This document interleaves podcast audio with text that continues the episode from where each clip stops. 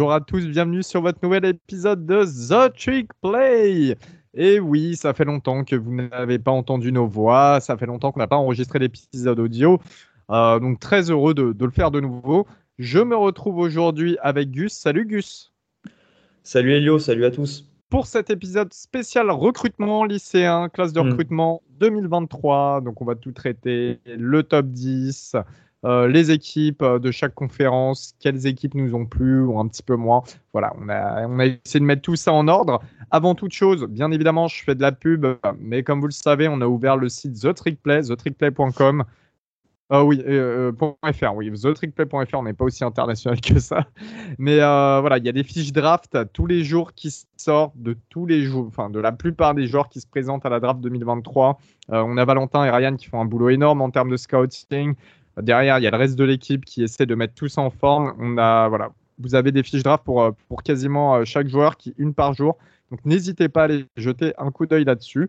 On démarre tout de suite cet épisode, Gus. Pourquoi on fait cet épisode et, euh, et comment, comment justement on arrive un petit peu bah, à classer ces prospects lycéens en règle générale?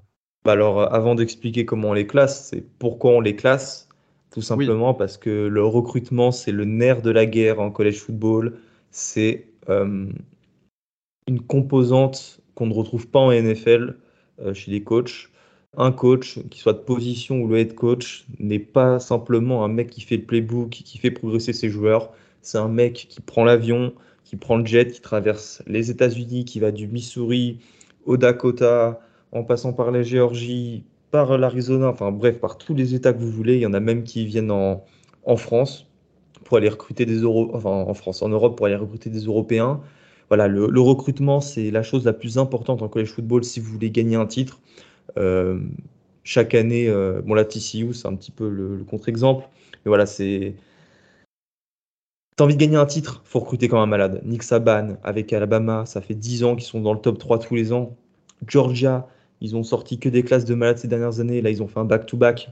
Mais même Ohio State, Clemson, T'as pas de bonne classe, tu peux pas gagner de titre national, c'est tout, c'est indiscutable. D'autant plus que les classements sont de plus en plus précis, de plus en plus crédibles.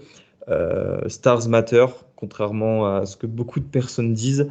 Euh, c'est bien beau le développement, mais quand tu développes du 3 étoiles, ce n'est pas comme euh, développer du 5 ou 4 étoiles. Donc voilà, Helio, le recrutement, c'est primordial. Pour notre classement, on va utiliser le 247 Composite. Hein. vous connaissez 247 Sports, le célèbre site américain qui s'occupe de classer tous les prospects. Euh, le Composite, en fait, c'est euh, créé par 247, mais ça prend en compte aussi d'autres sites de classement euh, de prospects lycéens. On, a dans ce, ce, composé On3, bien évidemment, qui est assez récent comme site, mais qui a tendance à devenir de mieux en mieux. On a ESPN qui est très très mauvais en recrutement, soyons honnêtes. Euh, c'est assez, euh, c'est assez dommage pour un aussi gros, euh, pour un aussi gros branding. Et puis on a Rivals, Rivals qui sont un petit peu les historiques, hein, mais qui, ont eu tendance à perdre ces dernières années en, termes de fiabilité. Donc voilà, on utilise le Composite 247 qui, qui garde tout de même l'ascendant sur, euh, le reste des, euh, sites euh, en règle générale. À travers, bah, ce, système de recrutement, donc, on va parler de la classe 2023, bien évidemment. On a des joueurs qui, voilà, qui pour les équipes en 2023, qui arrivent plus ou moins tôt sur le campus. Il y a deux grosses périodes. Il y a la, période hivernale, donc les joueurs qui arrivent tôt, qu'on appelle les early enrollees. Euh, qui ont plus de temps pour se préparer pour la nouvelle saison, les freshmen. Hein. Et on a euh, une deuxième période qui se situe au niveau du printemps, presque début été, avec des joueurs qui arrivent plus tard sur le campus, qui loupent les entraînements de printemps. Donc ça met un petit peu plus de temps pour les voir jouer, euh, notamment pendant la saison, en début de saison. c'est pour ça que souvent les coachs et les grands head coachs de college football aiment avoir les joueurs tôt au, niveau, au niveau des arrivées sur le campus. Voilà. Là, on va vous présenter le top 10, entre autres. On peut avoir des équipes dans ce top qui, euh, sur le papier, ont une meilleure classe de recrutement, mais se retrouvent derrière une équipe classée au-dessus. Augustin, pourquoi? Comment ça s'explique tout ça au niveau de la notation? En fait, euh, tout, dépend de ce que vous euh, préférez, de ce que vous considérez comme un indice pertinent. Est-ce que vous préférez avoir une classe profonde avec des joueurs un petit peu moins bien classés? Ou une classe moins profonde, donc c'est-à-dire avec moins de joueurs, mais des joueurs de meilleure facture. À vous de faire le choix. Donc, sur le top 10, évidemment, il y a le score total euh, qui est biaisé par le nombre de commits. Les, les gros programmes recrutent, plus que les autres, donc c'est normal de les voir plus haut dans ces classements.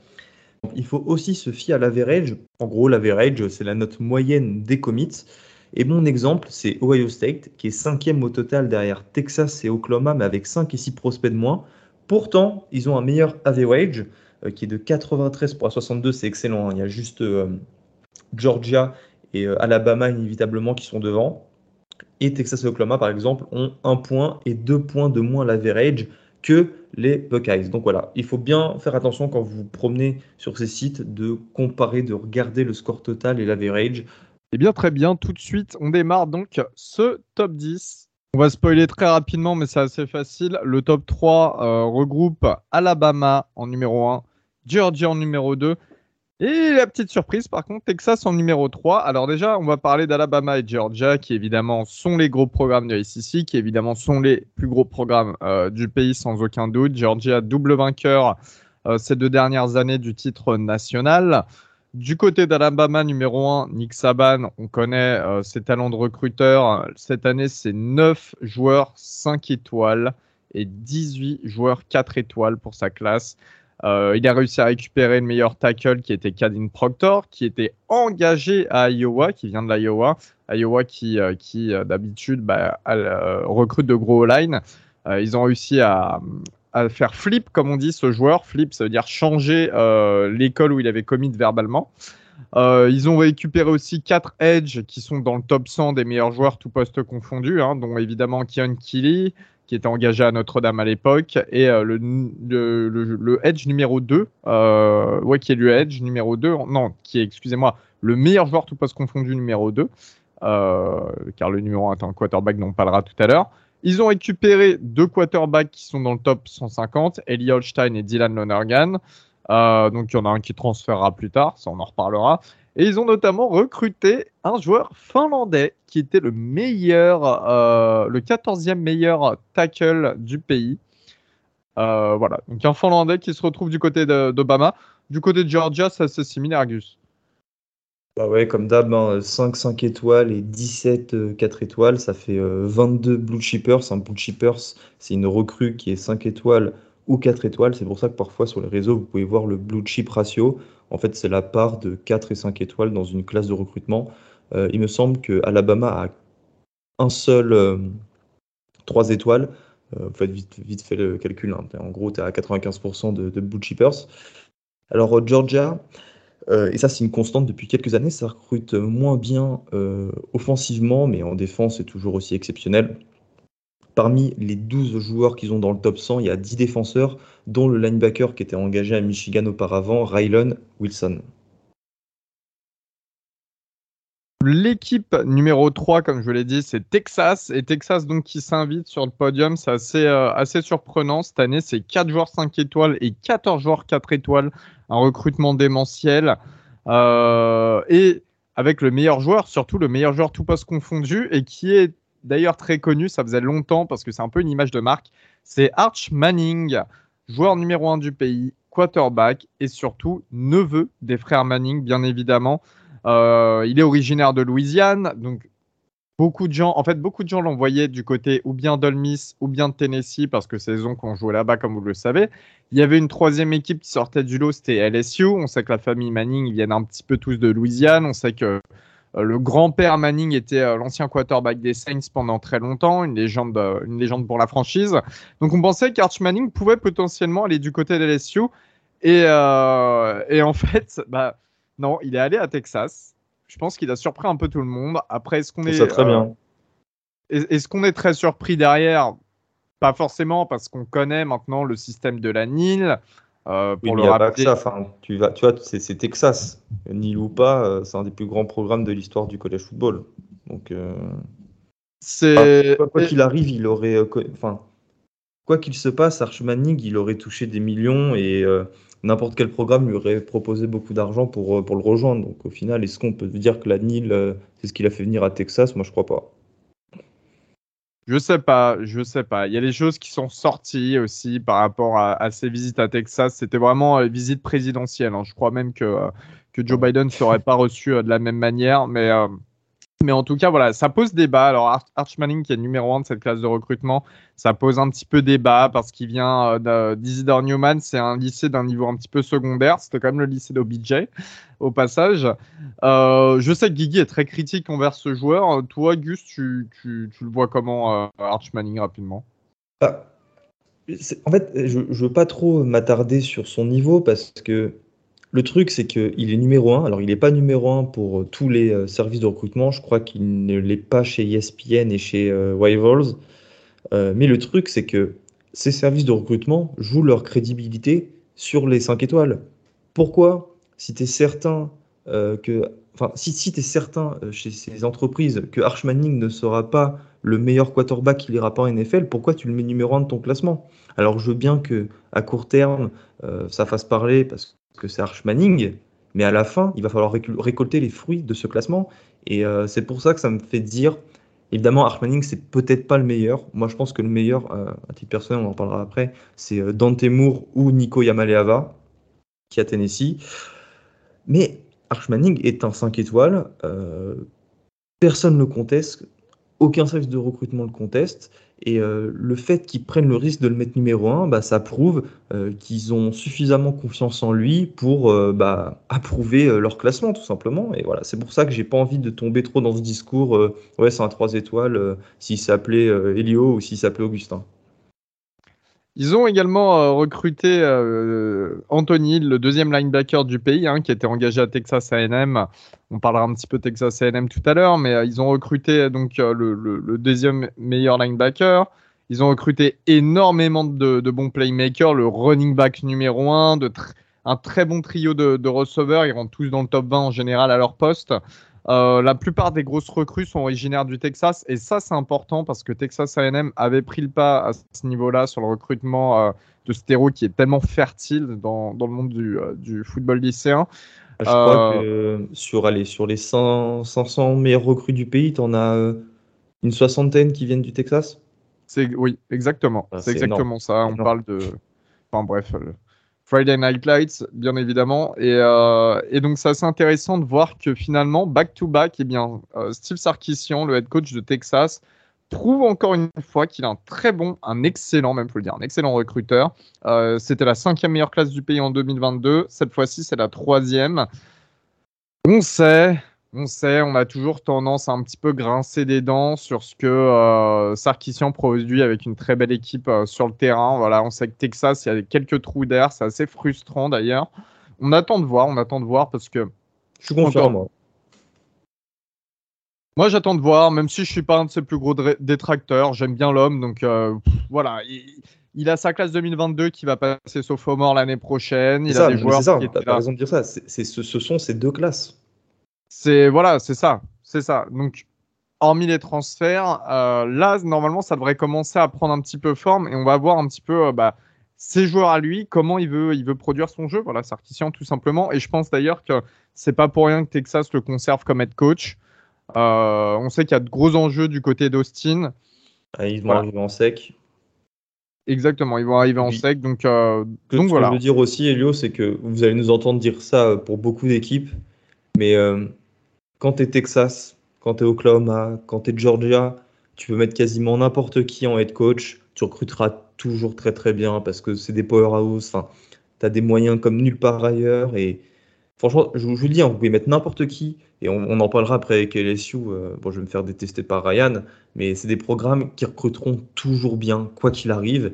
Et euh, quand tu mets en plus des bons recruteurs à leur tête de ces programmes, tu as encore des joueurs encore, encore meilleurs, en fait, encore plus de 5 étoiles. Mais ça, c'est une constante. C'est des programmes qui recruteront toujours, toujours, toujours bien. Ce top 5 d'ailleurs euh, qui, qui continue de. Bah, en fait, c'est le classement, la manière dont, dont les équipes sont réparties dans ce top 5 qui reste, qui reste surprenant car nous avons Oklahoma en quatrième position. Oklahoma, bien évidemment, dans la même conférence que Texas, bien évidemment, qui suit le même chemin que Texas en allant de la Big 12 à la ACC. Euh, et surtout les Sooners qui sortent d'une saison horrible après le, départ de, Lincoln Riley, l'arrivée de Brian Venables, qui était l'ancien defensive coordinateur de Clemson en tant qu'head coach.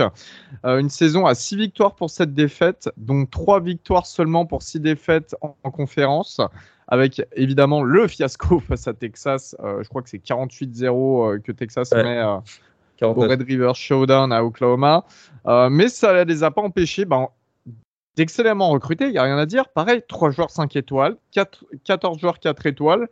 Euh, voilà, en 5 étoiles de moins que Texas. Donc, euh, il y a deux joueurs top, 15, il me semble. Le troisième, est, euh, le troisième meilleur joueur est juste 16e, donc il sort juste du top, top 15. Les deux, les deux du top 15 sont Jackson Arnold, le quarterback de Denton Guyer, qui est, je crois, le troisième meilleur quarterback du pays et qui est excellent. Vous, vous verrez ça en, en Je suis quasiment certain qu'il va faire carrière. Et le deuxième, c'est un edge euh, qui euh, était mal classé au départ. C'est Adebaore, c'est le, le, petit frère, du coup, bah non, pas le grand frère. Son grand frère, vous savez, c'est le edge de Northwestern là, qui fait des merveilles au combine. En, ce moment, vous verrez là, l'épisode, il va sortir euh, dans quelques jours, donc je dirais vers le 5 ou, le 5 ou 6 mars. hier, il y avait les Edge au combine et il a fait des, des perfs de, de zinzin, donc c'est son petit frère. Et le 16e, c'est Peyton Bowen, le safety. Alors, Peyton Bowen, Elio, ça fait partie des, gros, grosses histoires de ce cycle de recrutement parce qu'en fait, il faut savoir que le 1er janvier 2022, il s'était engagé à Notre-Dame. Alors, si pendant 7 mois, on était persuadé qu'il resterait euh, chez, euh, chez le Fighting Irish, mon équipe, euh, ça, comme, ça devenait un petit peu plus trouble. Il, visitait d'autres programmes, Texas A&M, Oregon, Oklahoma. Arrive le mois de décembre, et là, on commence à avoir des Crystal Balls qu'il envoie à Oregon ou à Oklahoma. Alors évidemment, tout se joue lors du National Signing Day, où en fait, il est dans son lycée en train de, de, de, de choisir sa casquette et après de, signer sa, sa NLI, euh, National Letter of Intent. En fait, c'est la lettre officielle pour être admis dans, dans une université. Il choisit à la surprise générale Oregon, alors qu'on pensait que c'était euh, Oklahoma et Notre-Dame euh, qui avaient, qui avaient le slight edge, comme disent les, Américains. Alors vous allez me dire, bon, il signe à Oregon, des flips, ça arrive, c'est comme ça en CFB depuis, depuis 30 ans. Mais non, le lendemain, il demande à Oregon d'être relâché de sa NLI pour finalement commit à Oklahoma. Et euh, voilà, depuis, il traîne un petit peu cette euh, réputation euh, de, de, girouette. Alors, ça fait parler parce qu'on se dit que les mecs, ils savent pas ce qu'ils veulent. Mais je sais que toi, Elio, comme moi, on, on, essaie de défendre un petit peu ces, ces gamins parce que les gars, ils ont 17 ans ils ont toute leur famille derrière qui pousse, qui leur, euh, ils sont tiraillés entre des programmes qui proposent de l'argent, euh, la grand-mère qui veut que lui aille euh, faire des bonnes études ici, la mère qui veut cela, le père qui veut cela, les amis. Enfin, c'est une situation qui est très difficile pour un prospect et je trouve que Peyton Bowen l'a bien, bien représenté.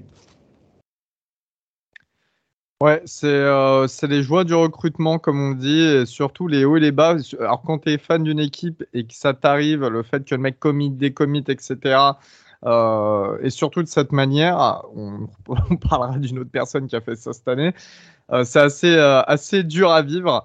Euh, du côté d'Oklahoma, je vais revenir aussi sur, sur Brent Venables, hein, le head coach. Venables, je le disais, défensif coordinateur à Clemson tous les gros joueurs 4 et 5 étoiles que vous avez vus défiler du côté du programme de la Caroline du Sud ces dernières années, c'est Venables qui les a recrutés en personne.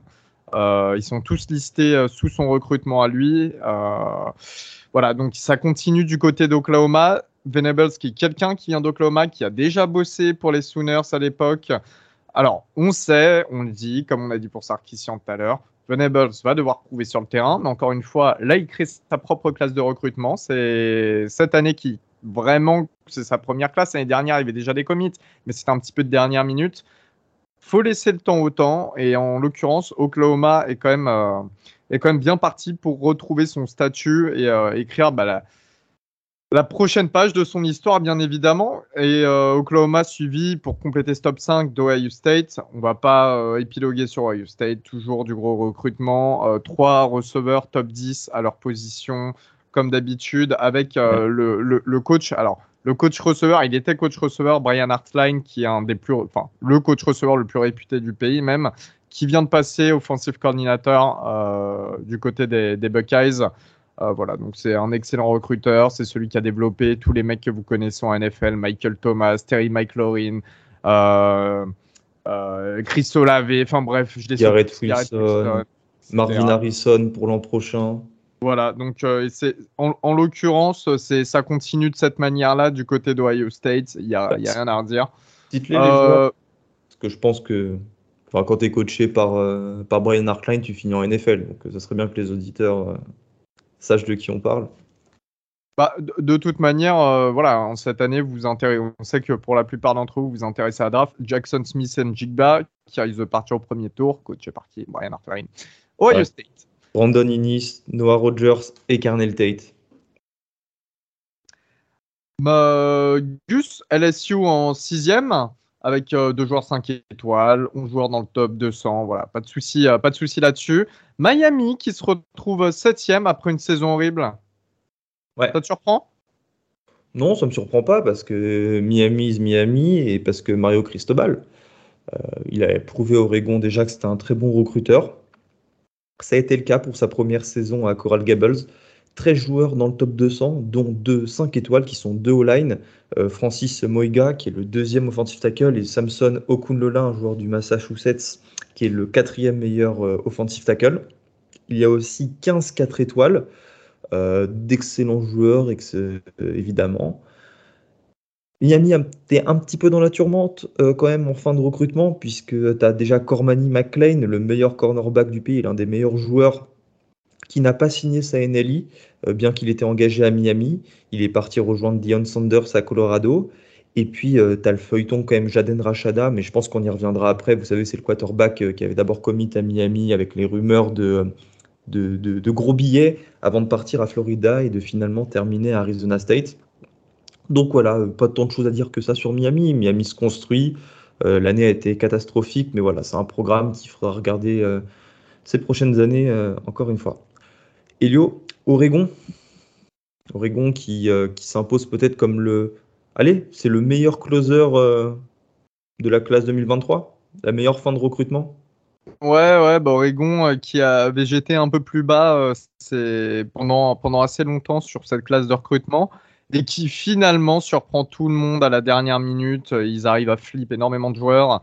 Ils récupèrent un joueur 5 étoiles, ils ont failli en avoir 3, avec notamment cette histoire Peyton Bowen. Euh, il récupère 19 joueurs 4 étoiles, donc beaucoup hein, qui sont quand même haut classés chez les 4 étoiles.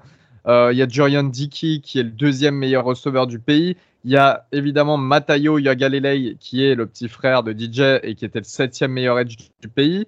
Ils ont réussi à flip Austin Novosad euh, qui était engagé à Baylor, qui est le dixième meilleur quarterback du pays. Heureusement. Ouais, ouais, ouais, oui, bien évidemment. Pour moi, il y a plusieurs raisons à ça en fait. Euh, déjà, évidemment, Dan Lanning, le nouveau, enfin le nouveau head coach qui était nouveau head coach l'année dernière, l'ancien défensif coordinateur de Georgia, qui est un excellent recruteur. Alors, il recrutait extrêmement bien Georgia, mais surtout, il a appris derrière quelqu'un qui est euh, un gourou euh, dans le recrutement. C'est évidemment Kirby Smart, le head coach des Bulldogs. et puis, il y a aussi cette autre facette d'Oregon qui devient ultra importante maintenant.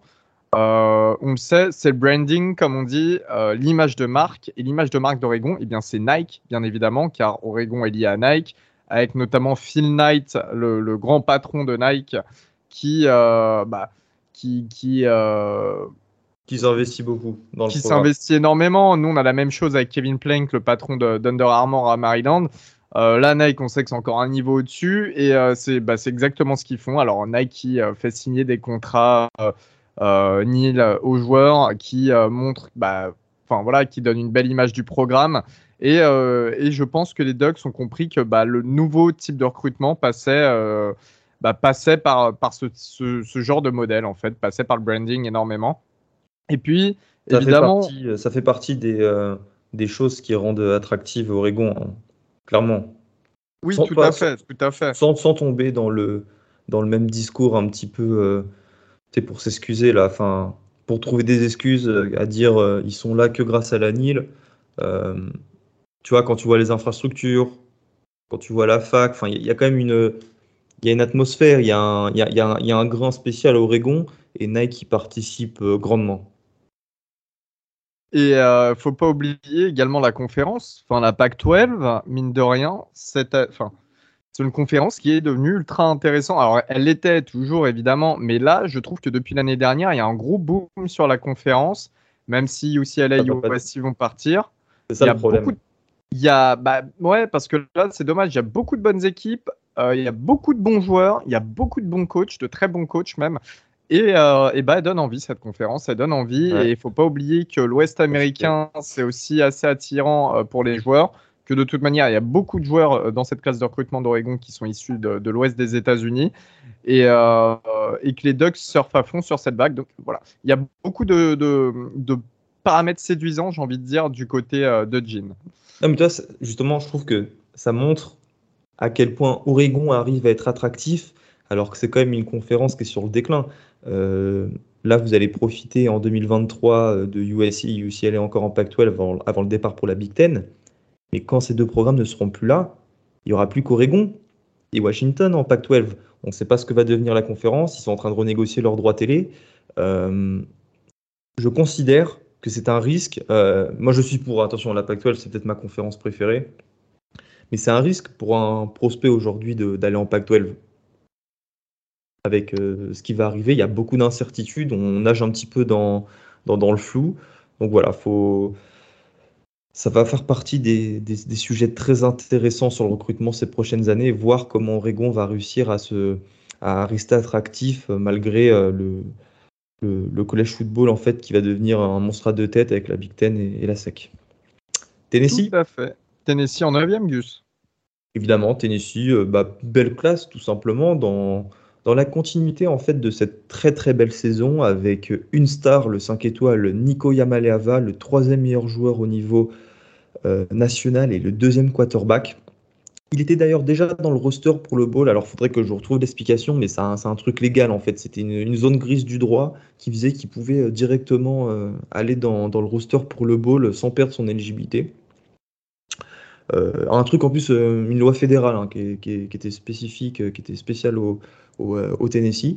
Sinon, il y a 12-4 étoiles et 9 joueurs dans le top 200. Euh, une classe très bonne dans le haut. Euh, manque un petit peu de profondeur, mais voilà, Tennessee, ça va dans le bon sens. Et on se rappelle, hein, Elio, des années précédentes où bah, ça, ça recrutait de ouf. Quoi. Tennessee, c'est avant, avant le scandale de, les scandales de recrutement avec Jeremy Prott, c'était l'un des meilleurs recruteurs, du, l'un des meilleurs programmes recruteurs du pays. Et je vais te laisser euh, avec la parole, Gus, parce qu'évidemment, pour compléter ce top 10, Notre-Dame termine dixième. Donc, je dois être quand même assez satisfait euh, cette année. Oui, évidemment, je suis très satisfait parce qu'en fait, c'est notre meilleure classe de recrutement depuis 10 ans. Là où je disais que Tennessee manquait un petit peu de profondeur, et euh, au contraire, Tennessee avait justement des, des, très bons joueurs très bien classés, Notre-Dame, c'est un petit peu le contraire. On n'a pas de 5 étoiles, encore une fois mais on a une classe profonde au possible avec 16 joueurs dans le top 300. On est 8e à la V-Wage, donc 8e à la V-Wage, alors que là on est 10e au Composite, c'est vraiment pas mal.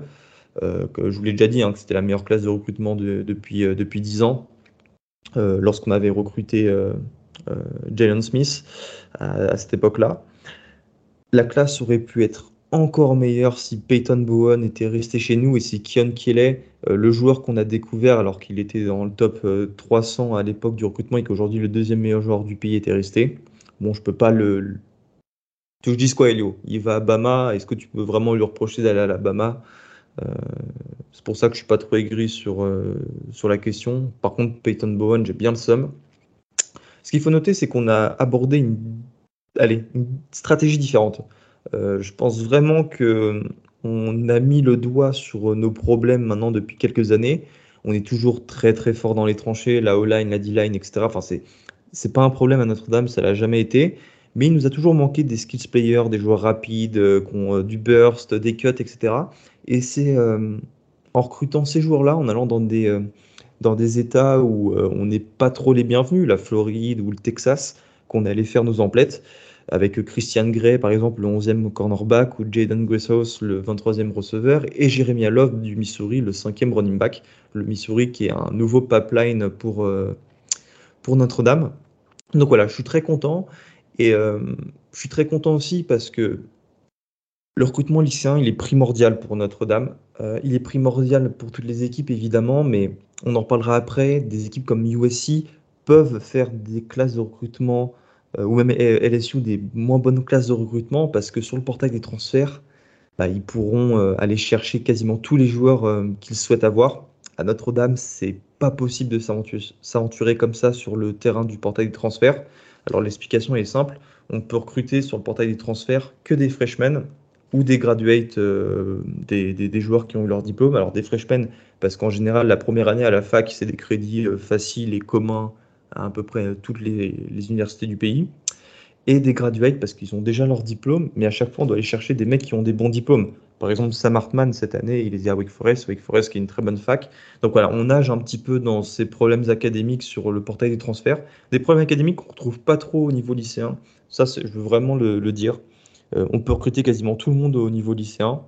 Bon, évidemment pas les débiles, mais euh, sur le portail des transferts, c'est là que ça devient compliqué. Merci. Eh bien, nous clôturons donc ce top 10. Euh, n'hésitez pas si vous avez des questions sur le top 10.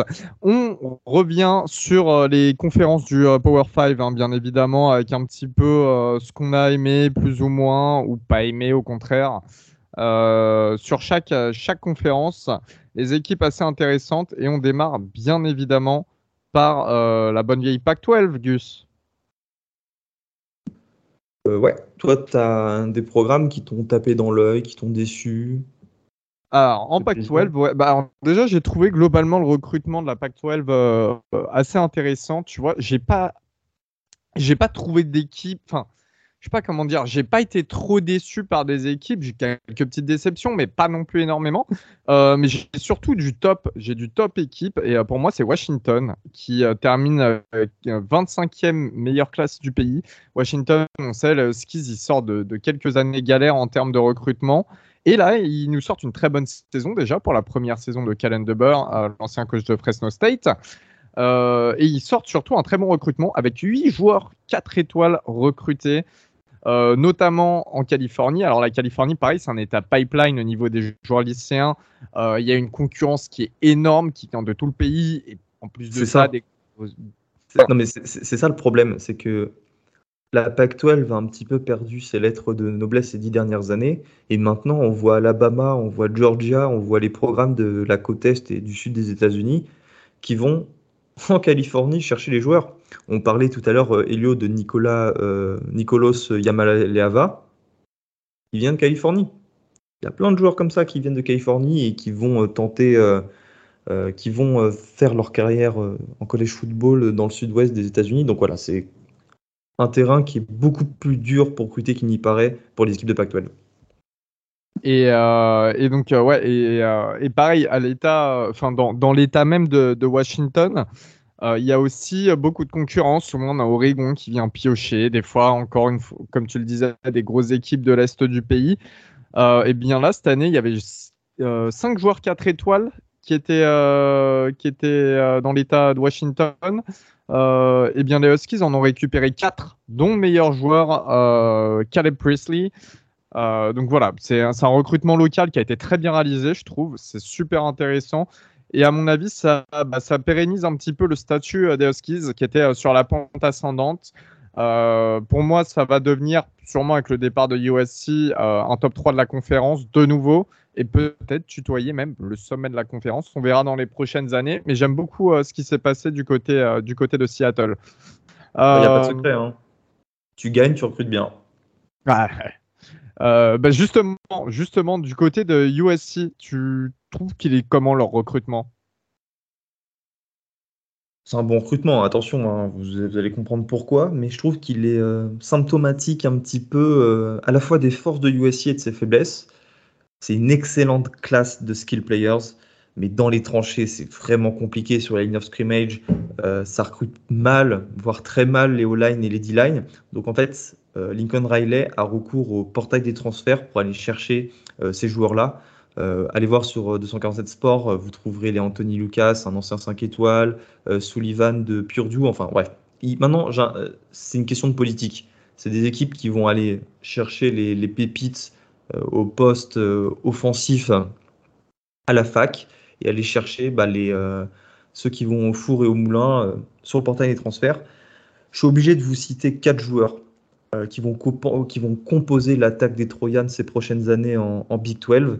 Euh, à mon sens, c'est euh, la meilleure escouade offensive de la QV, avec le meilleur receveur du pays et le quatrième joueur national, Zakaria Branch. Le quarterback Malaki Nelson, qui est le cinquième quarterback du pays. même style que Caleb Williams, honnêtement. Je, trouve que c'est un peu les, deux mêmes joueurs. Mackay Lemon, le receveur qui est le septième meilleur receveur du pays, et Walker Lyons, le cinquième tight end, mais qui partira faire une mission mormone de deux ans en Norvège. On ne le verra qu'à partir de 2025 en collège football. On retrouve encore d'autres équipes hein, dans ce top 25. Euh, dans ce top 25 euh, général, on a Utah par exemple, Gus, qui est là après deux très bonnes saisons, faut le dire. Bah ouais, hein, euh, deux, voyages au Rose Bowl, ça fait mieux recruter. Ça fait tellement mieux recruter que la classe 2023 des, euh, des Utes est la meilleure de l'histoire du programme. C'était la 34e en 22 et la 34e en 2021. Ils sont allés chercher 8 4 étoiles, dont deux offensive tackles euh, dans le top 15. Spencer Fano, qui est originaire d'ailleurs de Provo, la ville de BYU, et Caleb Lemu. je peux vous citer le cornerback CJ Booker ou encore Legender Clegg. Voilà, Utah, bah, c'est un des programmes qui développe le mieux du, pays depuis une vingtaine d'années maintenant, depuis que Kyle Whittingham, le coach, y est. C'est cool, c'est cool. Il faut que ces programmes recrutent mieux. Euh, on le sait, euh, ça performe toujours comme Oklahoma State, mais il faut recruter. Il faut recruter si tu as envie de, jouer euh, chaque année le titre dans ta conférence.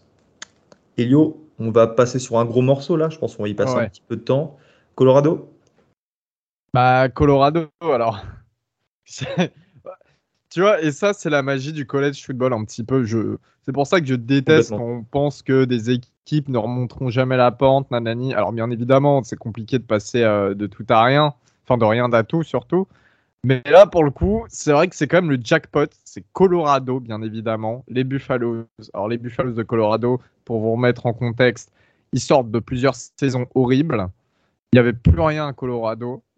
Euh, si ce n'est que le décor et le campus qui sont magnifiques. Mais en dehors de ça, sportivement parlant et euh, footballistiquement parlant, c'était euh, le désert total.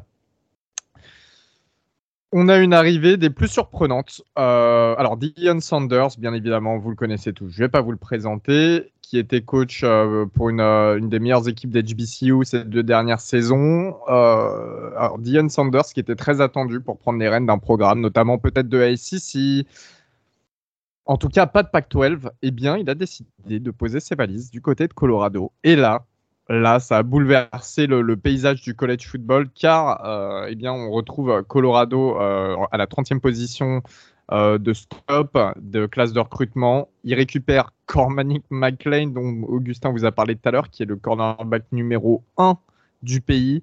Euh, qui était engagé du côté de Miami, un joueur 5 étoiles évidemment. Il récupère trois joueurs 4 étoiles, le petit euh, speedster running back Dylan Edwards, qui est le 11e meilleur running back. Euh, on fera un épisode sur la classe de transfert, hein, enfin du, college football en général, ah mais je vous parle même pas, voilà. le parle même pas de, le duo de cornerback. En fait, Colorado a, les, a les deux derniers meilleurs cornerbacks lycéens, Travis Hunter et Cormany McLean tout en sachant que Travis Hunter était également le joueur numéro 1 du pays, tout poste confondu en 2022. Enfin bref, voilà. Euh, euh, c'est assez énorme. On retrouve en effet euh, qu'il y a eu du côté de Boulder dans les années 2000, hein, quand c'était un gros programme à l'époque Colorado. Ça va retrouver de mm. ça superbe, mais je ne sais pas. Je... Oui, tu as, raison d'avoir parlé du côté historique. Il faut rappeler que Colorado a gagné un titre plus récemment que Notre-Dame et Maryland oui, et un, plus, et, un de plus qu'Oregon. Et un de plus qu'Oregon. J'espère qu'ils n'écouteront pas l'épisode. Euh, Colorado a gagné le titre en 1990. C'était l'une des la décennie 90 des Buffaloes. C'était vraiment l'une des meilleures équipes euh, au niveau national. Et après, bah, c'est devenu compliqué. Hein. Ça, ça, a baissé de niveau avec, euh, avec la PAC 12. Et on a cru pendant longtemps que c'était un peu un, un voyage sans retour, que Colorado retrouverait jamais euh, son niveau d'antan. Bon, je pense qu'ils ne le retrouveront pas parce que Dion Sanders ne peut pas tout sauver à lui tout seul. Il y a les nouvelles logiques là, de réalignement qui font beaucoup de mal au programme de Boulder. Mais voilà, maintenant avec Colorado, bah, je suis certain que l'an prochain, ce sera une équipe dans, en 2024 dans le top 20 de sa classe. Et je pense que je prends pas beaucoup de risques en disant ça. Et loin, là, vous voyez, hein, tous les 5 étoiles, ils commencent à aller faire des visites là-bas pour aller voir Dion Sanders, recruteur hors pair. Euh, c'est bien. Ça. De toute façon, nous, vous le savez, avec Elio, on, est des pourfendeurs de, la SEC. Tant que des programmes à côté des Notre-Dame, des programmes en Pac-12, en Big 12, même Oregon arrive à voler des prospects à ces deux conférences, eh ben on est content. Parce que ça, ça, sert un petit peu notre vision du collège football sur la diversité géographique, culturelle. Et euh, je trouve que c'est très bien comme ça. Alors certes, il m'énerve un petit peu Dion Sanders. Hein, je, je, trouve un petit peu tête à claque et j'aime pas trop le personnage, mais il fait beaucoup de bien au collège football, plus qu'on peut le penser. Euh, pour un petit peu clôturer aussi cette, euh, cette Pac-12, moi j'avais quand même un petit flop. Alors, ça dépend de, de, quel point de vue on se positionne. Je pense que tu ne partages pas forcément le mien et de toute manière, vous le savez très bien, je suis un connard. Euh, c'est Oregon State. Alors, Oregon State, ce qu'il faut savoir, c'est qu'ils ont la 49e meilleure classe du pays, la 10e sur les 12 équipes en conférence. Euh, sachant qu'ils viennent de sortir d'une excellente, et je, pèse mes mots parce que c'est Oregon State, vraiment les Beavers, une excellente saison 2022 avec 10 victoires pour 3 défaites, euh, en terminant 17e au top 25. Et surtout un bowl énorme, le Las Vegas Bowl face à Florida, avec une victoire 30 à 3 face aux Gators. Hein. on parle bien de Florida en face. Euh, alors, il y a deux joueurs 4 étoiles, voilà, je vais pas, je vais pas cracher là-dessus. Il y a deux joueurs 4 étoiles qu'on commit, dont Aidan Childs, qui est le, 12e meilleur quarterback du pays, il me semble. Euh, c'est énorme pour Oregon State d'avoir le 12e meilleur quarterback. En fait, c'est le reste qui me dérange parce que le reste, c'est que des joueurs 3 étoiles qui sont classés très bas à leur position. Donc, du lot 3 étoiles, c'est vraiment pas très bon. Euh, alors, voilà, encore une fois, sur le portail des transferts, c'est plutôt intéressant, etc. Oregon State. Mais pour moi, c'est pas quelque chose qui euh, pérennise le programme euh, de, prendre que des joueurs sur le portail. Il faut, euh, il faut savoir recruter, il faut faire un bon recrutement et surtout des saisons comme ça, bah, on sait que ça va pas arriver tout le temps pour ce genre de programme, donc faut surfer dessus, faut surfer à fond. Et pour le coup, ok, il y a deux joueurs 4 étoiles qui sont arrivés, dont un très bon quarterback. Est-ce qu'ils vont pas transférer l'année prochaine si justement Oregon State joue moins bien?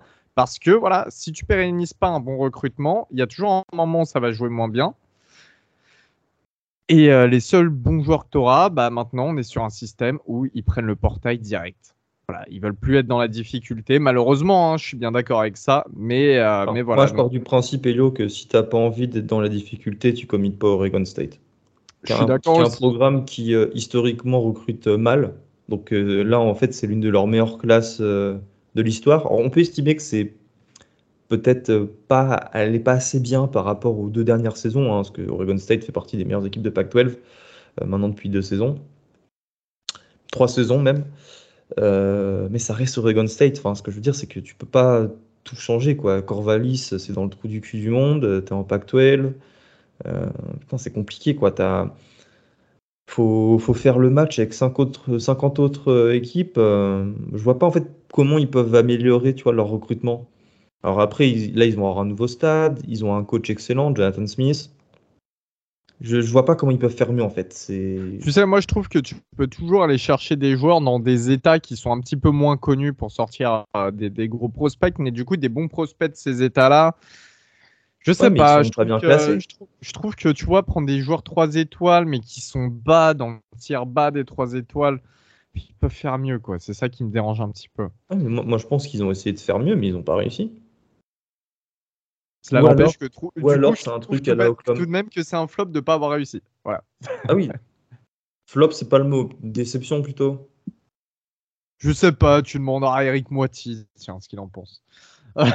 du côté, euh, du côté ton oncle Gervais Martel. non, oh non, surtout pas lui. Non.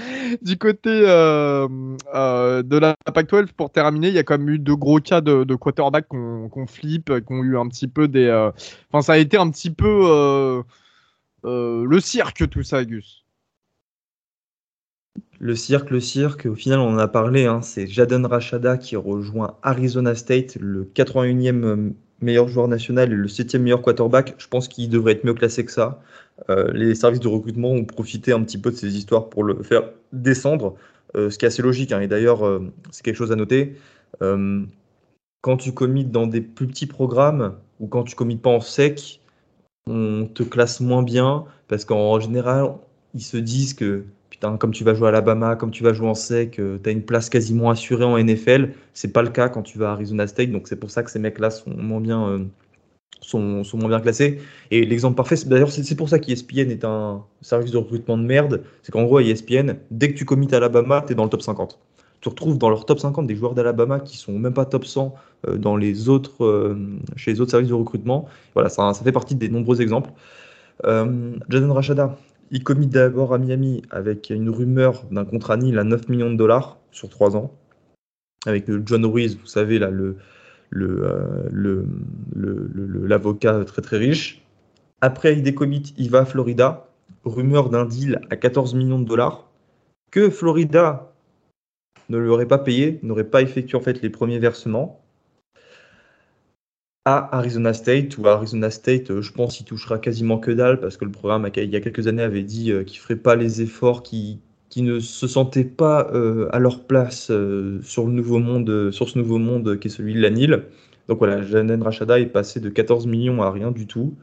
J'espère qu'à Arizona State, il trouvera un petit peu de repos et de répit, surtout, parce que je pense que sa famille, c'est des gens affreux qui qui sont servis de lui un peu comme une assurance vie, hein, comme, les, comme les darons qui pensent que leur gosse est Kylian Mbappé. Euh, ça lui fera du bien d'être avec Kenny Dillingham, Kenny Dillingham qui était le coordinateur offensif à Oregon quand Oregon essayait de le recruter.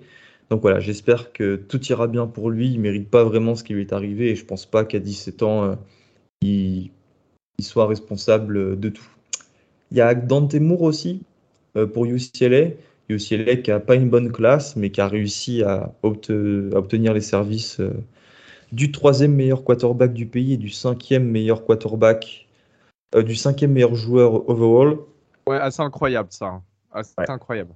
Parce que Dante Moore, il était euh, silent commit silencieux à Notre-Dame pendant quelques mois. Il signe à Oregon.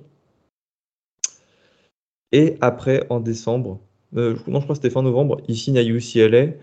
Euh, voilà, lui aussi traîne cette réputation de, déserteur, de, girouette, mais au moins UCLA, il se rapproche, euh, il se rapproche de chez lui puisqu'il vient de Détroit. Il joue au Martin Luther King euh, High School et comme UCLA fera la moitié de ses matchs dans le Midwest américain dans dans un an, bah voilà, ce sera finalement pas trop loin de chez lui. À propos du Midwest, Elio, on va passer à la Big, à la Big Ten ta conférence. Alors, euh, ouais. Évidemment, la Big Ten avec euh, moi en, en, tant que top, euh, je mets Maryland, bien évidemment. Non, je rigole. Mais même, si, même si la classe de recrutement est d'ailleurs assez plaisante. Mais surtout, non, je vais mettre une équipe que j'aime pas forcément. Mais voilà, faut reconnaître qu'il y a du bon boulot de fait. C'est Michigan State, qui est 23e du pays en classe de recrutement, 4e de la conférence. Alors que euh, le programme sort d'une saison euh, bah, pas terrible, 5 hein. victoires pour cette défaite, dont 3 victoires seulement en conférence et 6 défaites. Euh, voilà, avec un coach qui, traîne une réputation. Alors, je parle de sa réputation, je parle pas de mon avis personnel sur lui, Mel Tucker, mais il traîne une réputation un peu de fraude alerte. comme quoi, voilà, il est peut-être considéré meilleur que ce qu'il est vraiment. Euh, mais ça n'a pas empêché, après une saison comme ça, ça n'a pas empêché les Spartans de d'effectuer un très bon recrutement. Un 9 joueurs 4 étoiles, donc deux joueurs qui sont dans le top 150 et euh, d'autres très bons joueurs, enfin bien classés pour des 4 étoiles. Euh, on est passé quand même de la 44e et 46e classe de recrutement en 2020 et 2021 à la 23e en 2022 et donc désormais la 23e de nouveau cette année. Et puis c'est toujours pareil, c'est une conférence, notamment la, Big Ten East, et euh, une zone géographique en règle générale où c'est difficile de recruter. On sait qu'il y a Michigan dans le coin, on sait qu'il y a Penn State, on sait qu'il y a Ohio State, on sait qu'il y a euh, beaucoup d'équipes Wisconsin, tout ça. Enfin, toute cette zone-là, quand même, il y a beaucoup d'équipes qui prennent du prospect. Euh, voilà, je trouve que Michigan State s'est plutôt bien sorti euh, de cette situation. Et euh, bah, finalement, je suis curieux de voir, après deux bonnes classes de recrutement, ce que ça va donner cette saison des Spartans et ce que va donner notamment leur saison 2024. Gus, tu as, une autre équipe dont tu voulais, tu voulais traiter? Michigan, qui a la 18e meilleure classe du pays, ce qui est bien en dessous des standards du programme, hein, évidemment, et c'est la deuxième année d'affilée d'ailleurs la faute aux volontés de départ de, Jim Harbaugh, hein, qui essaye de, se barrer en NFL et qui fait évidemment peur aux recrues. Euh, moi, je suis un lycéen de 17 ans. Euh, si Jim Harbaugh me, recrute, bah, à moins que je préfère le programme de Michigan et que mes raisons, mes raisons d'aller à Michigan soient autres que celles d'avoir Jim Harbaugh comme coach, bah, j'y vais pas.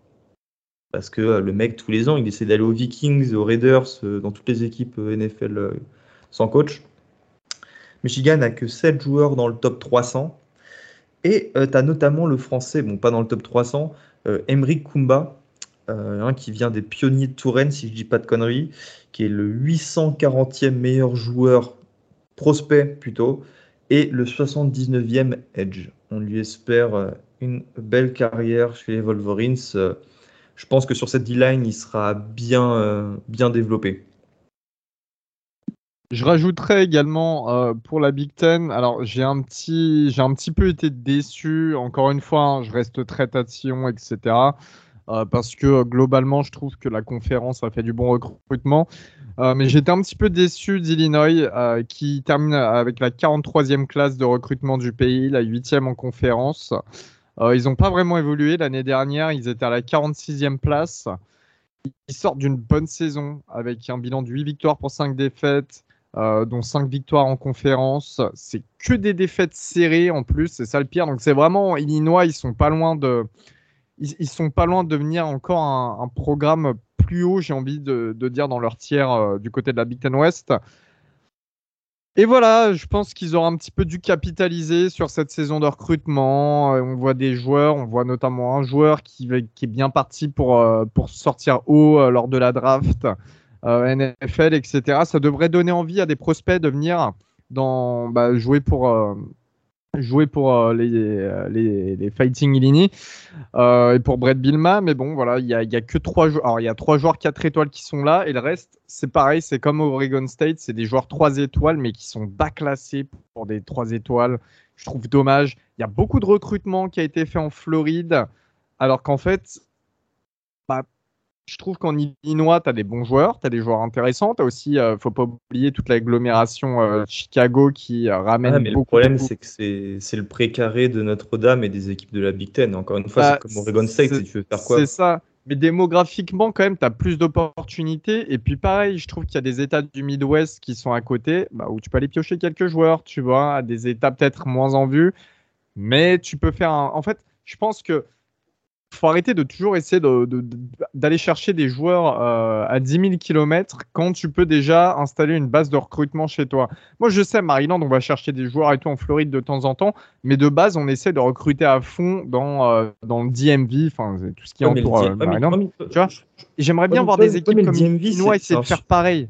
Oui, mais c'est un super terreau de recrutement, le DMV. Exact. Bah oui, donc tu vois, la concurrence est, relou quand même, tu vois. Mais pourtant, on arrive à, en sortir quelques joueurs. Et je trouve ça dommage que euh, finalement, bah, Illinois essaye pas un petit peu plus de, de s'imposer chez, chez, chez, lui, quoi. Mais après, encore une fois, je suis tatillon. Je suis tatillon. Et c'est surtout le fait que bah, je trouve ça aussi dommage qu'après une, une, bonne, euh, une bonne saison comme ça, bah, finalement, ça paye pas vraiment euh, sur sur le, le, bah, sur le recrutement, tout simplement. C'est toi qui avais relevé euh, l'année dernière que c'était Indiana qui allait chercher les, euh, en Floride beaucoup de joueurs. Euh, ouais, Indiana avec Tom Allen qui allait chercher en Floride beaucoup de joueurs. Tu notamment, justement, tu vois, le, le 70e Floridien, 75e. Oui, ouais, ouais, ouais. Je, crois qu'Illinois adopte la même technique parce que. Oui, c'est ça. Tu, parles des États limitrophes de l'Illinois. Donc l'Illinois, Chicago, c'est Notre-Dame. Tu vas dans l'Ohio, c'est Ohio State, Notre-Dame, Michigan. Dans le Michigan, bah, Michigan, Michigan State. Tu descends un petit peu, tu arrives au Nebraska. Le Nebraska, c'est bah, pour Nebraska, ils vont, tous, ils vont tous jouer à Nebraska. Et encore, c'est un État qui est vraiment mauvais au niveau du recrutement. Mais c'est l'année où tu peux justement, tu peux aller les emmerder, tu peux aller chercher des joueurs. Le Midwest, il y, a plein d'endroits. Moi, je suis une recrue dans le Nebraska, je vais à Nebraska avant d'aller à Illinois. Ou alors, si je vais pas à Nebraska, c'est pour aller dans une meilleure équipe que Nebraska, donc une équipe de SEC ou une grosse équipe de Big Ten. Mais toi, tu vois ça comme ça, mais c'est pas forcément la vision des joueurs. Je sais plus quelle équipe avait adopté ce process et je trouvais ça intéressant, tu vois. Autour, tu as d'autres trucs, hein. tu as le Missouri, le Kentucky, ouais, Missouri, euh, Kansas pas loin. Missouri, tu vas dans le Missouri, tu vas jouer à Missouri, tu vas jouer à Oklahoma. Alors. Toi, c'est ça? moi, non, mais moi, tu me connais là-dessus. je suis très. Euh... Mais je te dis pas que c'est pas bien de. Moi, je suis très. De, pas aller à Illinois. Moi, je te dis juste qu'ils font avec une concurrence de malades. Et je pense qu'ils ont plus intérêt à aller dans des États très fertiles et aller. Euh, avec leur statut d'équipe du Power 5, d'aller leur promettre des places de titulaires dans le Power 5 à des mecs qui euh, seraient des seconds ou troisième couteaux dans une équipe de sec ou euh, comme, comme Alabama, comme Georgia, comme Florida, Florida State, etc. Mais c'est ce que je t'ai dit juste avant, c'est qu'en fait, moi, c'est pas ça le problème. Mine de rien, ça me dérange pas parce que ça complète les effectifs et tout. Encore une fois, Maryland, on fait la même chose. Mais déjà aussi qu'en même temps, tu essayes de t'installer, de t'imposer plus localement. Parce que de toute manière, à un moment, il faut pérenniser ça. Parce que, encore une fois, moi, je le vois hein, avec le portail des transferts, tu as des joueurs qui euh, viennent de Floride et tout, qui sont un petit peu moins vus là-bas ils arrivent, ils vont jouer dès leur année freshman, ils font une bonne saison, et bah ils font quoi? Ils repartent chez des euh, programmes plus proches de chez eux. Et c'est ce qui est arrivé chez nous, c'est ce qui arrive euh, sur le portail, vous avez juste à regarder. Est-ce que ça pérennise l'avenir? Je suis pas, tu vois, je suis pas tout à fait, tout à fait certain. On va, on, va, on va aborder d'autres conférences justement qui peuvent peut-être mettre en relief un petit peu les, les, les mêmes types de problèmes. Alors, on va déjà s'orienter vers les l'ACC. Euh, il y a un programme qui a surpris tout le monde, Gus. Je pense qu'on est unanime là-dessus. Euh, il y a eu quelques décommits. Le programme était top 20 avant ces décommits. Maintenant, il est 35e meilleur programme du pays en, termes de recrutement, 5e meilleur de sa conférence. C'est Louisville. Tu penses quoi de ce qui s'est passé à Louisville? C'est assez impressionnant. Ouais, bah, comme tu as dit, c'est la meilleure classe de leur histoire à l'average. Euh, Louisville euh, traîne aussi cette réputation, hein, qui peut être bonne d'ailleurs, euh, j'aimais vraiment pas d'avis là-dessus, de programme qui a, un, qui île collective, comment dire, très actif, qui lésine pas sur les moyens, parce que eh ben, ça a recruté 6 4 étoiles bien classées, dont Peace Clarkson, le 22e meilleur quarterback du pays et le quarterback de Saint John Bosco, ainsi que son cornerback Aaron Williams, qui est le 23e meilleur à son poste du pays, et le 12e interior line, Madden Sanker. C'est très bien pour des programmes comme Louisville. Et tu parlais euh, justement de, de, du top 20 s'il n'y avait pas eu les décommits, parce que Louisville a perdu deux gigastars. Ruben Owens, qui est le troisième meilleur running back au niveau national, qui est parti à Texas AM, et DeAndre Moore, le 19e receveur, qui est parti à Texas. Euh, avec ces deux joueurs, la classe aurait été excellente. Mais voilà, moi je trouve que être 35e, après avoir perdu euh, Scott Satterfield, ton coach qui est parti à, du coup à, Cincinnati, euh, ils ont un nouveau coach, un Jeff Brown, qui d'ailleurs c'est Louisville et son alma mater qui arrive de Purdue. Et bah c'est très bien. Alors oui, évidemment, je l'ai évoqué dans cette intro, bah, t'expliques ce succès par leur activité avec la Nile. Hein. De toute façon, on le voit très bien avec les shootings photos. Il y a des programmes qui mettre l'accent là-dessus, Florida, Michigan State, où euh, les mecs ils, se prennent en photo sur des Lamborghini, des Ferrari, etc. Louisville a, fait ce pari, euh, a pris ce parti. Euh, donc, donc, donc voilà. On espère revoir Louisville au niveau des années Lamar Jackson. Enfin, je dis ça, Lamar Jackson était excellent, mais Louisville gagnait pas beaucoup. Hein. Enfin, évidemment, ça faisait des bonnes saisons, mais c'était pas non plus des 11-0, 12-1. Bah, ils mettaient beaucoup de points et ils en, ils en, encaissaient beaucoup en fait. C'était euh, un peu le problème. Sinon d'ailleurs, on aurait eu euh, cette victoire de, Louisville face à Clemson, le duo. Face, euh, le duel. Watson. Ouais, le duel Jackson-Watson. Quel match Et, euh, et Louisville, hein, la dernière fois qu'ils étaient dans le top 35, c'était en 2018. Encore une fois, je reviens euh, rapidement, mais Scott Satterfield qui part, on se dit tous merde. Et finalement, beaucoup de joueurs qui sont restés fidèles, c'est assez intéressant. Et je trouve qu'ils ont bien été récompensés parce que Jeff Brown, c'est un très bon coach. Moi, j'aime beaucoup. Euh, et c'est quelqu'un qui a formé d'excellents joueurs pour le niveau encore supérieur. Donc voilà, c'est une belle, belle récompense pour les joueurs qui, sont restés commits pour le programme. Euh, j'ai, à contrario, par contre, on va parler euh, d'un truc, enfin, d'un des programmes, je pense, les plus bas, euh, même peut-être le plus bas du, Power 5, Syracuse, qui termine avec la 83e classe du pays et dernier de sa conférence, 14e classe de la conférence. la dernière, enfin bref, je, sais pas, je pas. Dino Barber, s'il est nul comme recruteur. Hein. Parce que bon, pareil, il sort d'une saison à 7 victoires, 6 défaites, avec un bowl à la clé. Ils n'ont rien capitalisé là-dessus. Ça m'étonne pas, en fait. Enfin... Enfin, je sais pas, tu vois, c'est, quand même assez flippant. Alors, il y a un recrutement qui s'est un petit peu basé euh, sur le Juco. Mais voilà, c'est pas. Pourtant, tu vois, Syracuse sort toujours des bons joueurs en NFL. Tous les ans, ils ont un bon mec. Ouais, toujours des mecs intéressants. André Cisco. Puis c'est une fac avec une grosse histoire. Enfin, je sais pas, tu vois, il y a. Je sais pas, c'est assez surprenant. Enfin, c'est pas, pas surprenant, c'est décevant, encore une fois, c'est décevant. Je crois que, de manière, la dernière fois qu'ils ont une classe à peu près correcte, c'était en 2020 avec la 56e classe du pays.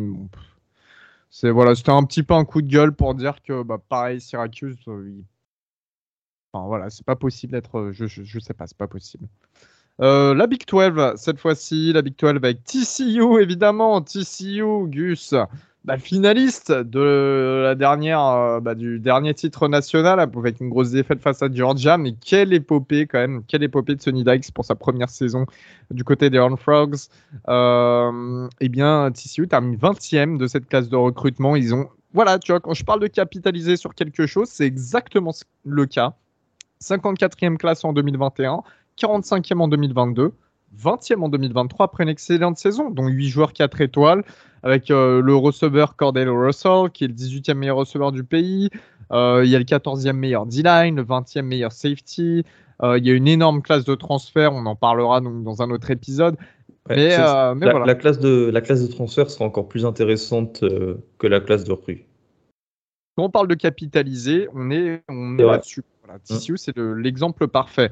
Euh, on a aussi Texas Tech qui nous sort un bon recrutement, le 27e euh, meilleur recrutement du pays, alors qu'ils étaient 42e et 74e ces deux dernières années. 74e, comme la Haute-Savoie. On a baisé euh, Marseille au Vélodrome. voilà. Maintenant, et, voilà. Et maintenant, les auditeurs, ça, le nombre d'auditeurs va baisser à partir de ce moment-là de l'épisode. Bravo, Augustin. Merci beaucoup. Vous êtes des trompettes, c'est pas de ma faute. Oh là là là là. Euh, il y a une stratégie de recrutement hyper agressive hein, du côté euh, de Leboc hein, dans le Texas. Ça recrute très très tôt, quasi exclusivement au Texas. Encore une fois, terrain fertile, il faut en profiter, tu es à domicile. Voilà, Joey McGuire, merci. Merci ça, Joey McGuire. surtout, c'est quelque chose que tout le monde a pré-shot et c'est pour ça qu'il a été euh, nominé, qu'il a été nommé à Texas Tech. C'est que le mec, c'est peut-être le, coach le plus célèbre en high school au Texas. Il était à Cedar Hill pendant une quinzaine d'années, si je ne dis pas de bêtises, qui est un très très grand lycée, une très grande powerhouse euh, du Texas. Donc voilà, ça va faire euh, son petit marché euh, là-bas. Ça recrute toujours très très tôt, comme tu l'as dit. Ça, à l'average, Texas Tech, ça n'ira jamais dépasser les 90. Ça sera toujours aux alentours des 87-88, mais ça trouvera toujours il y aura toujours, je pense, 25 euh, commits par classe. Texas Tech, c'est un programme qui monte vraiment parce que je pense que tu as un super coach qui connaît euh, tous les autres coachs euh, de l'État et qui a en fait qui a une vue. Il, voit plus loin, lui, il voit en profondeur dans l'État. Il se fie pas forcément qu'à des, qu'à des scouts qui connaissent, qui, qui, regardent juste des films, des tapes. quand son pote, par exemple, le coach de Soto lui dit tiens, lui, il a mon cornerback, bah, je pense que c'est un gars qui peut faire une carrière en CFB, mais par contre, il est mal noté par les services de recrutement, bah, je pense que Joey McGuire, il va le chercher, il va l'analyser en profondeur, et euh, ce, sont ces, ces, relations euh, entre ces différents head coachs qui peuvent vraiment aider le programme. Du côté euh, bah, de l'effet inverse, hein, on a, désolé Baptiste, on a Oklahoma State qui euh, termine avant-dernière en termes de meilleure classe de recrutement de sa conférence, 54e du pays. Euh, c'est compliqué, c'est compliqué pour, Oklahoma State. Il y a que des, enfin, sincèrement, il y a un joueur qui est dans le top 500. Sinon, c'est que des trois étoiles mal classées. On a aussi le décommit de Jelani McDonald qui a fait, bah, qui a fait particulièrement mal. C'était le deuxième meilleur athlète du pays et un joueur top 100. Euh, on a seulement le 29e meilleur QB du pays. Alors à la limite, ça peut, ça peut passer, tu vois, Zayn Flores. Mais sinon, euh, c'est assez surprenant. Enfin, c'est surprenant. C'était la 31e meilleure classe en 2021 et la 29e meilleure classe en 2022. Là, on passe d'un gap de euh, presque bah, presque 30 places avec la 54e classe. Dans le recrutement d'État, j'en parle même pas, ils se sont ramassés. Et les joueurs, les meilleurs joueurs de l'État, sont même pas partis du côté d'Oklahoma. Ils sont partis dans des programmes un petit peu pas secondaires, mais si d'autres programmes qui sont pas meilleurs qu'Oklahoma State. Donc c'est assez surprenant. Plus. Euh, non, en fait, je suis d'accord avec toi. C'est un flop si tu compares aux deux années précédentes. Hein. Tu as dit qu'ils étaient 29e et 31e. Mais moi, le truc que je veux dire avec Oklahoma State, c'est que c'est le programme qui développe le mieux dans le college football. Les mecs qui recrutent comme ça depuis 20 euh, ans, et en 18 années, ils sont allés 17 fois en bowl, ils ont frôlé deux fois les playoffs. C'est la recette d'Oklahoma State. Alors ça peut être frustrant parce que tu te dis, mais toi, si les mecs, ils avaient juste un, un point d'average en plus, là je crois qu'ils sont à 85,5, si tu les faisais monter à 87, et eh ben, tu pourrais espérer encore d'autres choses pour, euh, pour Oklahoma State. Et c'est pour ça que je trouve, euh, cela frustrant. Mais bon, c'est leur stratégie, c'est comme ça que Oklahoma State marche. Et honnêtement, je pense pas qu'un seul fan des Cowboys échangerait. Euh... Oh, j'ai oublié le nom du coach. Oh, j'ai honte. Désolé, Baptiste. Yandy euh, Oui, exactement. Je pense qu'aucun supporter ne l'échangerait pour avoir un meilleur recruteur après tout ce qui s'est passé ces 20 dernières années. Donc voilà, c'est un choix. Ouais, mais je, je sais pas, je suis pas aussi. aussi euh... Je suis pas j'ai pas la même vision de la chose parce qu'on sait que, que, Texas et, Oklahoma partent euh, du côté de la ICC. Et pour moi, tu vois, Oklahoma State, elle faisait partie de ces équipes qui devaient prendre le, le step pour euh, justement devenir, euh, bah, devenir les numéros 1 de leur conférence. Et finalement, bah, tu regardes la conférence, c'est d'autres équipes qui, qui se renforcent bien donc pour le futur. Il y a de plus en plus d'équipes qui montent en Big 12. Il y a d'autres équipes aussi assez intéressantes, Cincinnati en l'occurrence, qui rejoignent la conférence. Donc euh, voilà, Oklahoma State, c'est peut-être maintenant qu'il fallait mettre la deuxième et continuer d'avoir des bonnes classes de recrutement. Parce qu'il y a, y a de la place à prendre derrière. Et si, euh, si d'autres le font à leur place. cette saison a été compliquée aussi, il hein, faut le dire. Oui, ça, oui, ça, n'a pas aidé. Ça a pas aidé. Mm. c'est vrai, c'est vrai. Il faut, faut qu'ils passent, euh, qu'ils mettent la seconde. La SEC, on va terminer par la SEC, bien évidemment. On avait absolument envie de parler de la SEC avec Augustin. C'était, euh, c'est pour ça qu'on l'avait, qu'on termine avec. Hein. Euh, alors, euh, moi, il y a une équipe qui m'a assez impressionné. Alors, je vais pas parler d'LSU, bien évidemment, qui a la sixième meilleure classe du pays. Je trouve qu'il se débrouille très bien. Je trouve que Brian Kelly, mine de rien, en... là, ça va être sa deuxième saison. il a, il a toujours pas floppé sur le recrutement. Il fait, il fait du très bon taf. C'est pas lui qui recrute. Oui, enfin c'est son, oui, il s'est très bien entouré pour recruter. Euh, c'est le programme le plus facile des États-Unis pour recruter. Et je le dis sans sourciller, c'est indiscutable. C'est peut-être l'État où il y a le plus de talent et où tu n'as aucune concurrence. Il n'y a aucune concurrence. La deuxième meilleure fac, c'est Tulane. Ouais, après, encore une fois, tu as Alabama et Georgia hein, quand même dans le coin. C'est ah Texas à l'ouest. Euh, mais sous, ça fait 20 ans qu'ils recrutent euh, top 5 tous les ans. Enfin, ce que je veux dire, c'est pas Brian Kelly qui les fait bien recruter. C'est LSU, c'est un grand programme. Ça a toujours marché comme ça. Euh, moi, je vais, te parler d'un autre programme qui est un petit peu plus à l'aise. C'est South Carolina, qui est 16e du pays et 7e en conférence, mais 7e en SEC, c'est classé haut qui a récupéré euh, un joueur 5 étoiles et un joueur 4 étoiles. Évidemment, le 5 étoiles, c'est Nicole Arbor. Euh, alors, il a toujours pas de, poste bien particulier. Euh, à un moment, il, devait évoluer en DN. Maintenant, apparemment, il va passer Tiden. C'est un super C'est ce que j'ai entendu aussi. Hmm. C'est un excellent athlète qui vise les Jeux Olympiques d'ailleurs, mais sûrement ceux de Paris. il était à temps. Alors, il vient euh, de Washington DC. Il était attendu pour signer ou bien à Maryland, ou bien à Oregon, ou bien à Michigan. C'était vraiment pendant très longtemps euh, le haut du panier pour lui. Et euh, finalement, c'est une course incroyable qui a été remportée par Shane Beamer. Encore une fois, Beamer qui rapporte des 4 étoiles qui sont haut classées aussi. Alors, il moi je me suis un peu embrouillé. On en parlait, avec les, fans de South Carolina. Il y a eu des échanges assez assez euh, compliqué entre les fans de Maryland et South Carolina parce que South Carolina vient beaucoup recruter dans le DMV. DMV, pour ceux qui ne savent pas, c'est euh, la, la, région Washington DC, Maryland, Virginie, qui a euh, énormément de bons joueurs pour le peu d'espace que c'est.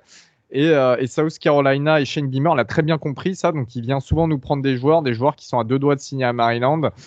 il y a une sorte de, concurrence qui s'est créée entre Maryland et, South Carolina. Pareil, on a récupéré des joueurs qui, étaient promis à South Carolina et qui viennent finalement chez nous, etc. Ça a créé des, des petites embrouilles. Mais mais faut reconnaître que finalement, sur une région qui est très demandée à travers tout le pays, hein, parce qu'il y a toute la grosse concurrence de la Big Ten et de Clemson qui viennent chercher des joueurs à, à cet endroit-là, euh, bah, Beamer a réussi à faire son trou. Ils ont réussi, euh, les Gamecocks, à faire une bonne saison, mais qui n'était pas extraordinaire. Une victoire avec 5 défaites, avec un bilan égalitaire en, en conférence de 4 victoires pour 4 hein. défaites. Ça a battu Clemson et Tennessee. Et, euh, et, en fait, ils sauvent leur, leur, saison en battant Clemson et Tennessee en fin de saison, parce que sinon la saison était moyenne, hein, comme il faut le dire. Euh, il y a une défaite en bowl, c'est face à vous, c'est face à Notre-Dame, c'est ça? C'est ça. Et euh, mais voilà, ça n'a pas empêché le programme à convaincre des joueurs de venir. Et c'est toujours difficile hein, quand tu n'es pas dans le haut du panier de la SEC de, de, bah, de, faire venir de gros joueurs en leur promettant de se éventuellement se faire manger par des équipes comme Bama, comme Georgia euh, chaque saison. Mais voilà, encore une fois, il y a eu un, une, il y a quelque chose qui se passe à South Carolina. Shane Beamer, on sait que c'était un très bon recruteur quand il était du côté d'Oklahoma avec Lincoln Riley. Il continue de le prouver. Cette année, il y a quatre joueurs du top 200 qui rejoignent le programme. Euh, ça va être assez, euh, assez intéressant à suivre. Et, euh, et, surtout, une dernière chose, on a parlé de cette victoire face à Clemson. Clemson qui était une des plus grosses équipes en termes de recrutement du pays pendant très très très longtemps, vous le savez très bien. Et bien là, cette année, localement, que ce soit en Caroline du Sud ou du Nord, South Carolina a écrasé Clemson en termes de recrutement. Donc assez impressionnant, faut le noter. Au niveau local. Au niveau local, au niveau local, ouais, ce que je disais dans les deux Carolines. Euh, Gus, d'autres équipes? Bah, on, pourrait parler d'Olemis qui est 28e, qui devrait faire mieux, mais au final, euh, toi, c'est le constat qu'on en fait tous, les deux, c'est que c'est pas la même politique. Lane Kiffin base ses équipes sur le portail des transferts. Tous les ans, ça ira chercher 12-13 joueurs. Euh, voilà, encore cette année, ils ont fait un gros recrutement. Donc voilà, c'est ouais, euh, ils ont seulement recruté 15 joueurs lycéens cette année, donc c'est très peu, hein, c'est très très peu. Euh, voilà, c'est toujours pareil. C'est un peu des one hit wonder. Moi, je suis pas fan hein, toujours de, baser son recrutement que sur le portail des transferts, parce que déjà il y a des euh, il y a des paramètres, des conditions de nombre de d'offres à prendre en compte, de nombre de scolarités. donc, il faut faire partir des joueurs, faut, faut ramener d'autres, mais il faut aussi en faire partir. Donc, je trouve ça pas très cool pour certains prospects.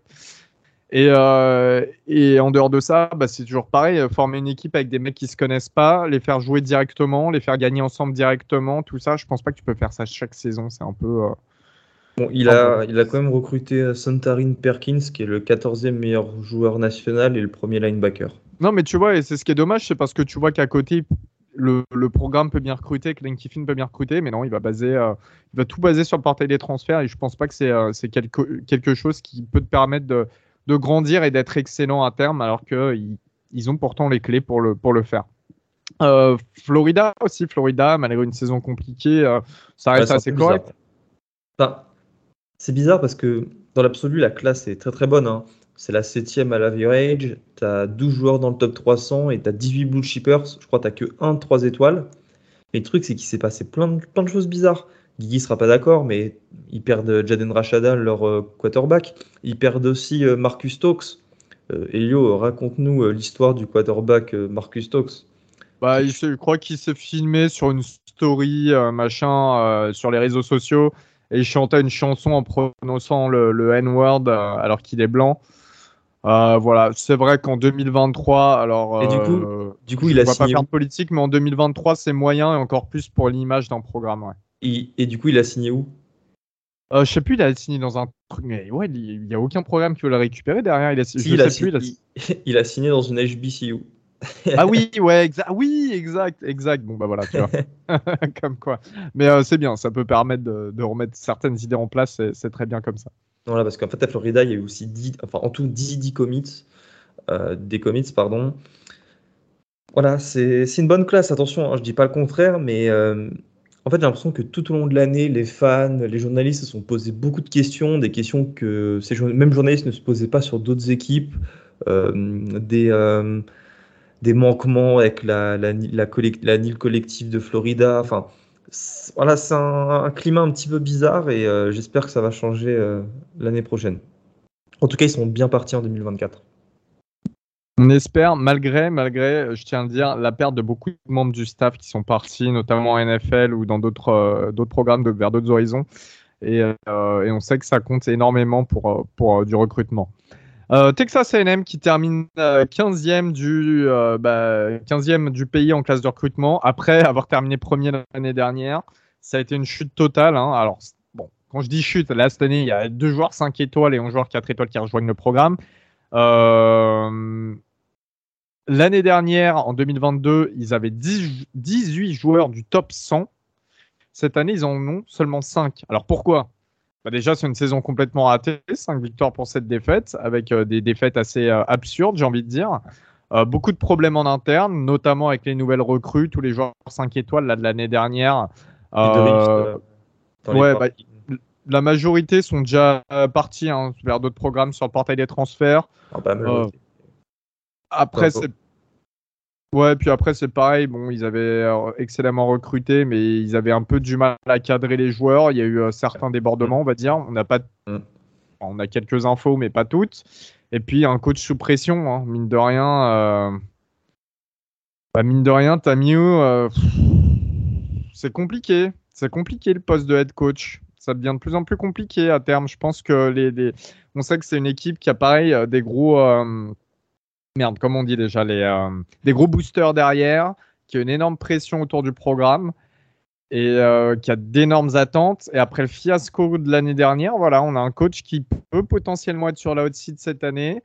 Est-ce que des joueurs ont envie de rejoindre un programme en sachant que le coach n'est peut-être pas là un an plus tard?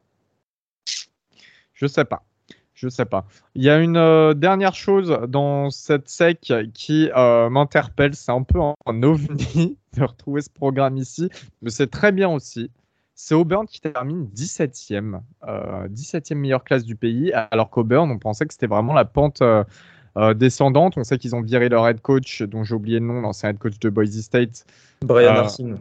Brian Arsene cette année. Ils ont récupéré Hugh Freeze. Hugh Freeze qui a beaucoup d'histoires extra-sportives, beaucoup trop même. Ouais, mais ah. ils s'en foutent euh, là-bas. Et bah ils s'en foutent parce que ouais, ça a bien fonctionné le recrutement Gus. Ouais, bah, encore une fois, là, c'est pas étonnant. hein. C'est le même discours que pour Texas et, euh, et Oklahoma. Euh, c'est un grand programme.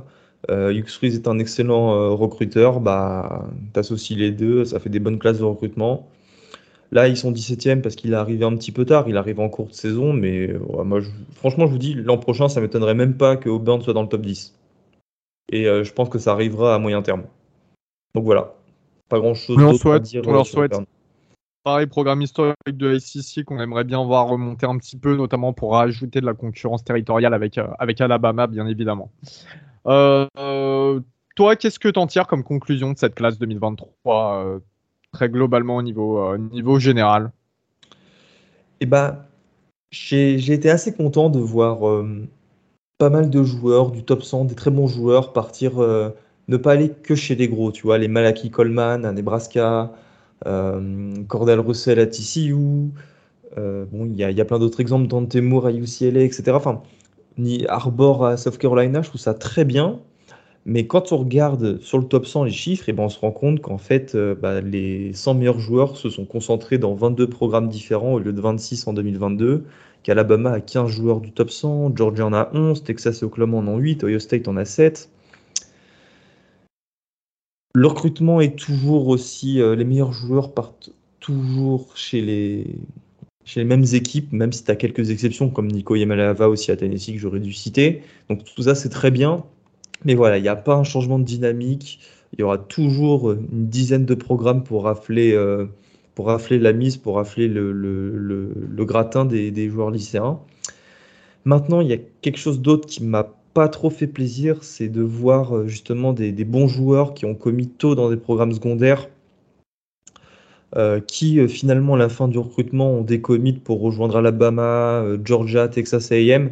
je vais vous citer quelques noms Cadine Proctor d'Iowa à Alabama, Kelly de Notre-Dame à, Alabama. Bon là c'est un peu différent. Jelani McDonald d'Oklahoma State à Texas, Ryan Wilson de Michigan à Georgia, Boy Ugly de Auburn à Georgia, DeAndre Moore de Louisville à Texas, Ruben Owens de Louisville à Texas j'aime voilà j'étais un petit peu saoulé à la fin du recrutement de voir ces mecs là bah au final là où j'avais pas envie de les voir et là où j'étais content de ne pas les voir ça m'a fait un petit peu du enfin du mal non c'est un grand mot attention mais j'aimerais qu'il y ait encore euh, plus de diversité surtout euh, quand on voit euh, le chemin que prend le collège football. On a eu droit à une classe de quarterback historique aussi, hein, l'une des meilleures de l'histoire, bien évidemment, avec 5 joueurs 5 étoiles, Arch Manning, euh, tout poste confondu, meilleur joueur numéro 1 du pays, Nico Yamalave, euh, euh, ah, Yamal Liava, Dante Moore, Jackson Arnold, Malakai Nelson. Il y a 9 autres quarterbacks dans le top 200, gros. C'est incroyable, c'est incroyable. 27 quarterbacks, 5 ou 4 étoiles en tout. Donc vraiment très intéressant et c'est bien parce que ça partage un petit peu les richesses, tu vois, autant de bons QB, même si tu as des équipes comme Alabama qui se permettent d'en prendre deux, bref. Euh, mais, pas les meilleurs. Alabama, je crois les deux sont pas les meilleurs. top 10. Ouais. Mais bon, il y a un très bon papier de The Athletic que je vous conseille. Il euh, faudrait que je vous le remette sur Twitter euh, qui explique que grosso modo 60% des titulaires, des quarterbacks titulaires en FBS sont des transferts. Donc au final, voilà, ça se demandait si ces mecs-là termineront, si les 27 Blue Chippers termineront dans l'équipe qu'ils ont rejoint au lycée. Et Elio, autre, euh, bon là on enfonce une porte ouverte, hein. C'est euh, la surdomination de la SEC. 9 équipes de la Southeastern Conference dans le top 25, 13 dans le top 35, euh, ce qui fait qu'il manque juste Vanderbilt qui est aux alentours de la 55e position. voilà. voilà ouais, chose, chose attendue, chose attendue bien évidemment. On vous remercie de nous avoir écoutés. Encore une fois, n'hésitez pas à aller regarder nos articles de draft de chaque joueur, hein, chaque joueur, vraiment des joueurs sombres même, sur thetricplay.com, le site. Si vous avez des questions sur le recrutement, sur les classes, qu'on en pense de chaque team, etc., n'hésitez pas à nous poser des questions. Euh, voilà, on passe notre temps, euh, notamment avec Gus, hein, ça je sais, alors les autres aussi, mais notamment avec Gus, on passe notre temps sur 247 à analyser tous les prospects lycéens, tout ça, vers où ils s'orientent, etc. On est vraiment un petit peu des mordus à ce niveau-là, donc n'hésitez pas. Merci comme d'hab de nous avoir écoutés. On essaie de se retrouver au plus vite pour un, un nouvel épisode audio. Et, euh, et voilà, à la prochaine. Salut Gus. Salut Elio, salut à tous.